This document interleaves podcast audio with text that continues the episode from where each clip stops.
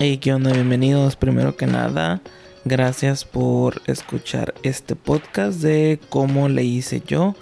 Y en este episodio vamos a hablar de cómo ya empecé a trabajar más con Richie, cómo iniciamos el otro side business de foto y video, también cómo fue mi primera experiencia grabando video para un festival y también a hablar de cómo fue que empezamos a invertir un poquito el dinero de las ganancias en comprando equipo y cómo compramos un dron por primera vez.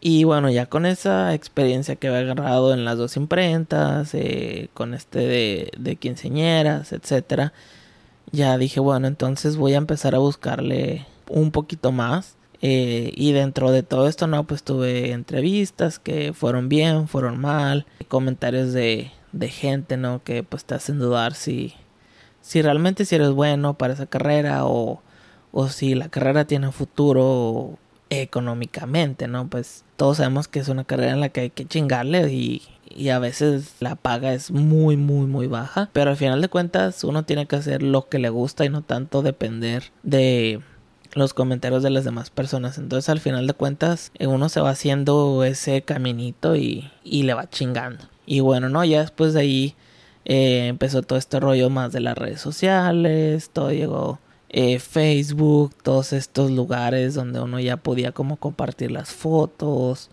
eh, las páginas web. En ese tiempo, eh, ya no me acuerdo, vi una revista que andaba ahí tomando fotos en los bares y restaurantes, las imprimía. O ahí en uno de esos anuncios encontré la revista, ¿no? Que sea, en ese tiempo era una revista digital que se llama Top Metro, que ahorita es una agencia creativa y, y nada, no, dije, bueno, a veces estaba buscando un diseñador. Y este dije, no, pues voy a, voy a aplicar con mi currículum vitae, ¿no? En ese tiempo. Poner mi experiencia, todo este rollo.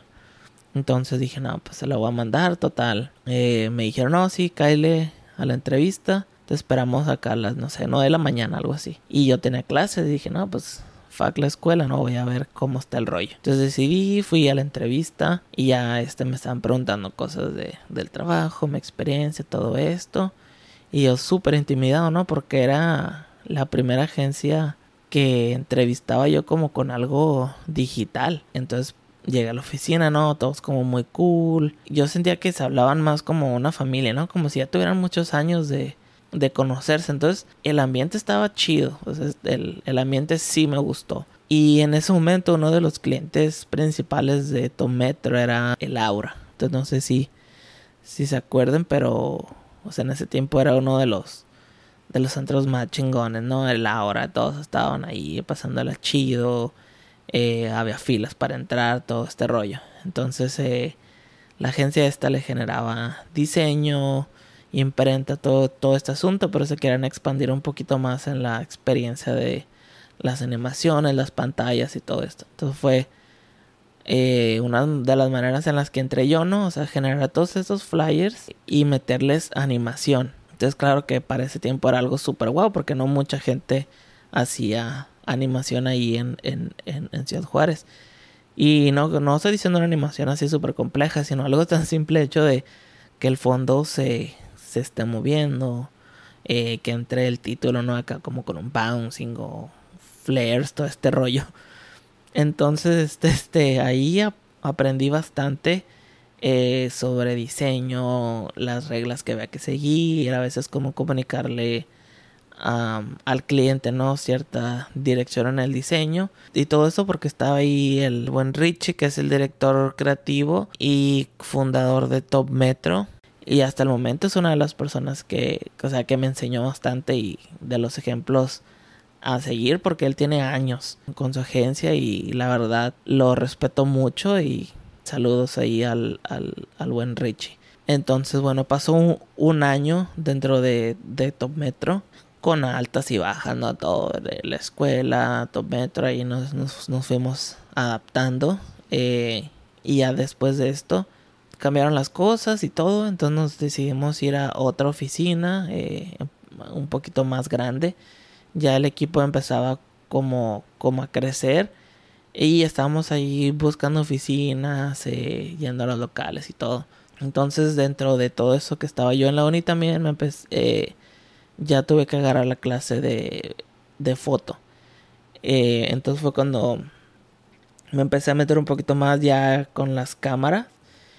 Y pues ahí conocí a gente también muy, muy, muy talentosa. Dentro de una de ellas es este Juan Arras.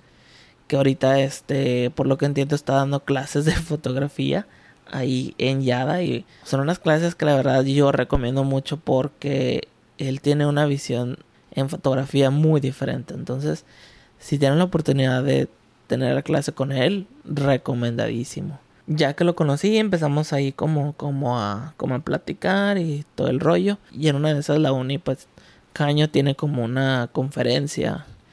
Y ya, pues, ya como ya tenía yo como dos años y cachito ahí en, en la uni, dije, no, pues, vamos a hacernos voluntarios. ¿Qué podemos aportar este para la conferencia? Por mi suerte, ¿no? Me tocó con Juan Arras en el mismo equipo, ¿no? Todo este equipo de fotografía y animación como visual. Entonces yo empecé a aprender bastante de él y vi todo lo que el conocimiento que él ya traía eh, mucho mayor que el mío. Entonces yo dije, no, pues este vato sí le sabe machín. Entonces fue realmente sorprendente para mí cómo, cómo él traía otro nivel. Eh, entonces pues nada, me super pegué con él a trabajar en los en proyectos fuera de la escuela aprendí bastante de él y ya después de ahí me llamó la atención que él también hacía video en, en ese tiempo. Traía su cámara, su slider, todo, ¿no? Y ah, cabrón, no, pues sí, está chingón. Entonces fue cuando dije, no, este, me interesa más el video que la fotografía. Porque no sé, no, la foto sí, sí, sí me gusta bastante, pero ya con el video digo, no, o sea, capturar como ese momento, pero moviéndose como se me hizo es algo muy, muy, muy diferente y, y nada, ¿no? Ahí le, le aprendí bastante y, y trabajamos en muchos proyectos juntos, tanto de video como de animación y él haciendo el diseño y la foto, entonces hicimos una buena dupla por, por un buen, buen tiempo. Ah, bueno, y todo eso también eh, siguiendo yo trabajando con Top Metro en la escuela, conferencia y proyectos con, con, con Juan, entonces está haciendo un chingo de cosas al mismo tiempo, pero entonces por ahí una vez hubo un, proyecto que era grabar un pequeño recap de un festival en El Paso que se llamaba Neon Desert, no sé si creo que sigue todavía pasando, pero yo nunca había grabado algo así. Entonces no tenía experiencia en festivales, no sabía qué rollo. Y lo más mamón o pesado fue que, o sea, en ese momento yo no tenía una cámara profesional. Había comprado como una camarita, una GoPro, pues ya, se imagina, ¿no? La calidad y todo, o sea, no era lo mismo que los vatos que andan ahí con sus red o sus cámaras eh, digitales, sus lentes todo ese rollo. Entonces al final dije, no, pues bueno, vamos a hacer lo que se pueda con esta camarita, nos metemos entre la gente, un poquito backstage y todo, y yo pues ahora sí se, sí se siente uno gacho así como con tu camarita en la mano, así nomás con una mano, y los demás no, pues camarotas o lentesotes o los de la tele. Y dices tú, no, pues sí, está cabrón. Ahí le hice al, al, mamón, según yo andaba grabando. Y lo peor es que con esas cámaras en ese tiempo no veías lo que estabas grabando hasta que llegabas a la casa. Entonces, este, yo grababa lo que pensaba que iba como a, como a quedar bien. Entonces ya lo edité el video, le puse música, transiciones acá para que se vean nice, el loguito y todo. Y ya este se lo mandé a cliente, en ese caso no, no era tanto un cliente, sino como que era un proyecto no pagado, pero pues me servía a mí para mi, mi portafolio y mi currículum. Y ya dije, no, pues chinguesú, se los mando y pues ya, si me dicen que está gacho, pues está gacho, ¿no? Pues era lo con lo que tenía para trabajar. Eh, en fin, ¿no? O sea, el cliente dijo, no, súper chingón porque es es una como un point of view muy diferente al que normalmente tenemos porque obviamente entre la gente no todo todo este rollo. Eh, entonces les gustó bastante no porque era un video que no que, que no habían visto antes. Y yo así como que oh what es como que bueno pues no pues súper chingón o sea uno piensa que el equipo ya es ya es todo no y que mientras más cámara más lentes más iluminación todo va a ser más chingón pero Eh, a veces en fin de, cuentas es el resultado y cómo lo justifique en, en, ese momento. A veces hay que uno aventarse a hacer cosas que están fuera de la zona de, de confort pero que le van a traer un beneficio a ti o a tu negocio. Y también a veces hay que tomarnos la libertad de tomar proyectos que no son pagados, pero te van a traer un beneficio. No estoy diciendo que todos los trabajos hay que cobrar poco o nada, pero la única regla que yo tengo para hacer un trabajo gratis o un proyecto gratis es que realmente te beneficien algo y tienen que ganar los, los dos lados. Entonces, este, sean selectivos con esos proyectos que, que, son gratis porque al final de cuentas están utilizando su tiempo, sus recursos y sus conocimientos.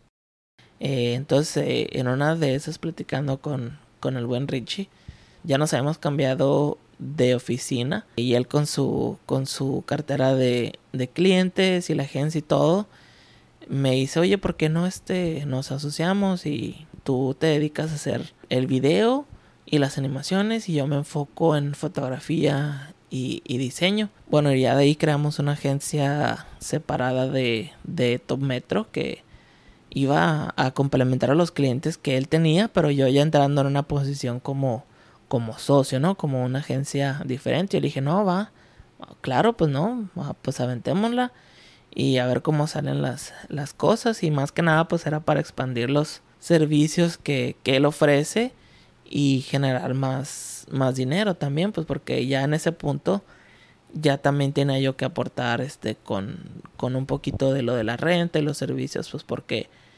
ya, ya era socio, ¿no? Ya había que, que este, que empezar ahí a, a aportar. Y dentro de eso, pues aprendí también con Richie varias cosas de, de cómo generar el invoice, cómo, cómo cobrar ciertos productos o, o cómo manejar a los clientes, presentar las propuestas, eh, los paquetes de foto y video y ya combinarlos con el diseño y más y darles como un paquete, ¿no? Como un máster de por X cantidad, no sé, te vamos a dar todo esto por un mes entero o dos meses, este, y aquí está, ¿no?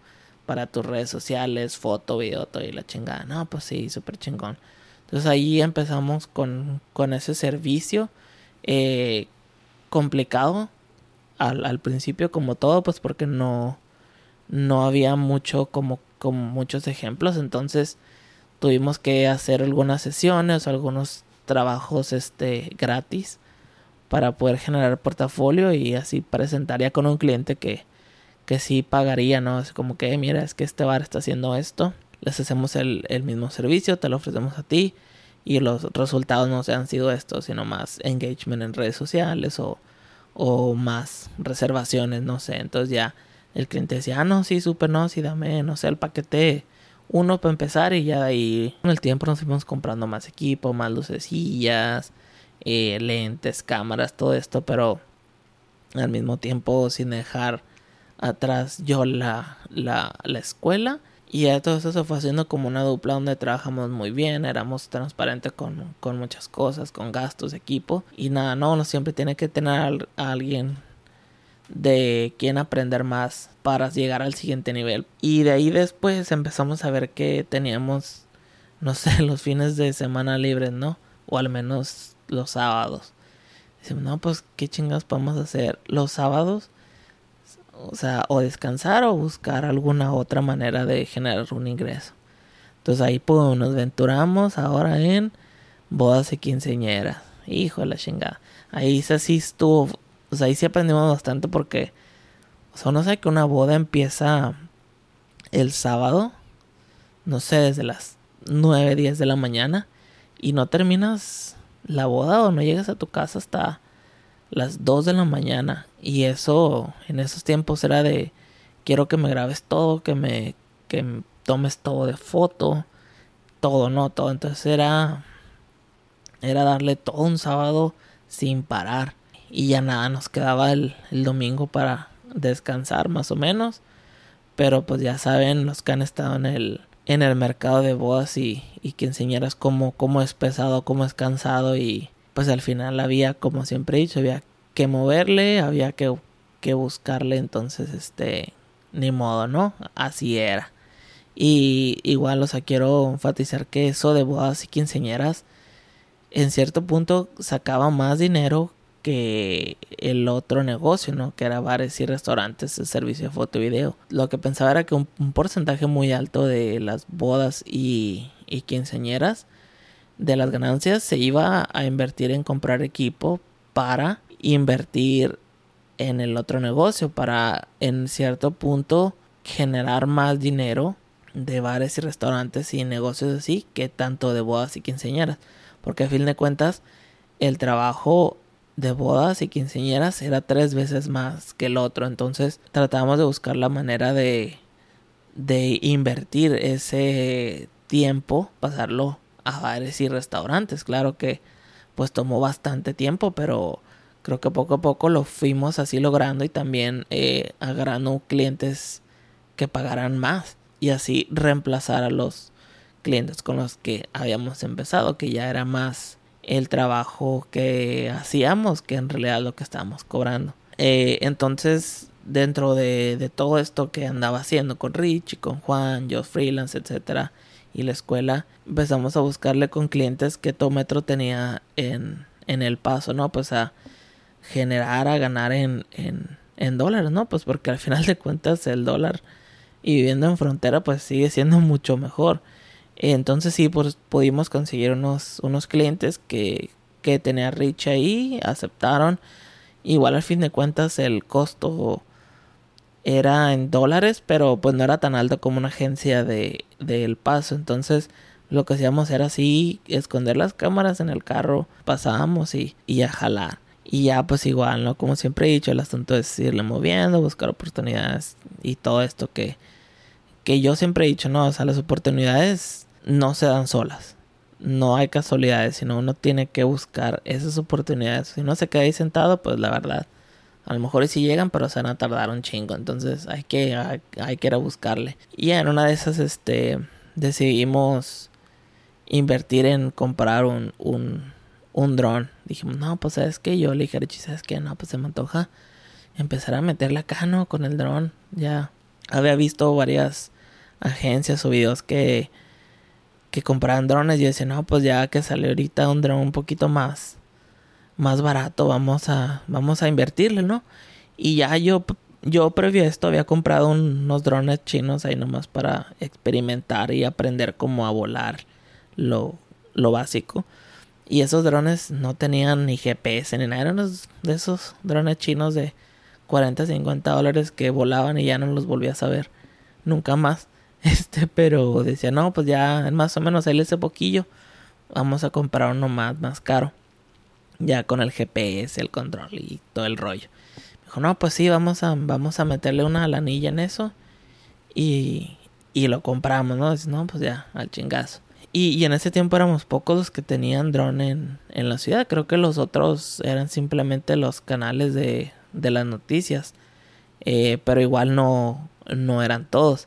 Entonces ya aparte de meterle el servicio de foto, video, diseño y la chingada, ya también le metimos servicio del dron, ¿no? O sea, una toma aérea de tu negocio, ¿no? Una toma acá desde la Gómez, te tomamos una foto y te hacemos un croquis, ¿no? De cómo llegar, todo. Todo este asunto que en ese momento era lo más top nice para los, los negocios, ¿no? Imagínate, pues te metes de Facebook y luego, ah, no, ya sé cómo llegar o ya sé dónde está. Ya la empezamos a a meter más servicios a lo que ya generábamos. Pero aquí voy a cerrar este capítulo porque después va a quedar muy largo.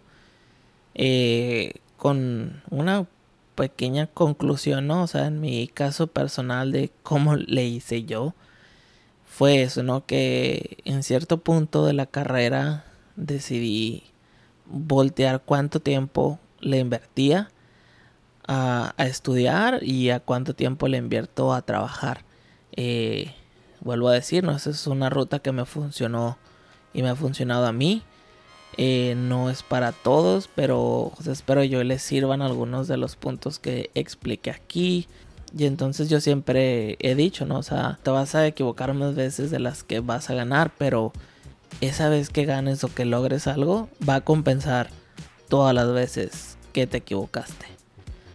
Y ya cierro este episodio con, con esa conclusión y en los siguientes voy a hablar ya un poquito más de cuando dejé la uni, cómo empecé a conocer clientes de El Paso y cómo fue que parte del journey ¿no? que tuve para llegar acá a los Estados Unidos. Ya saben, me pueden seguir en Instagram como ivance.14 o desde mi página web para que chequen mi jale es ivancortes.com y cualquier comentario duda pues ya saben me pueden escribir o mandar ahí un, un mensajillo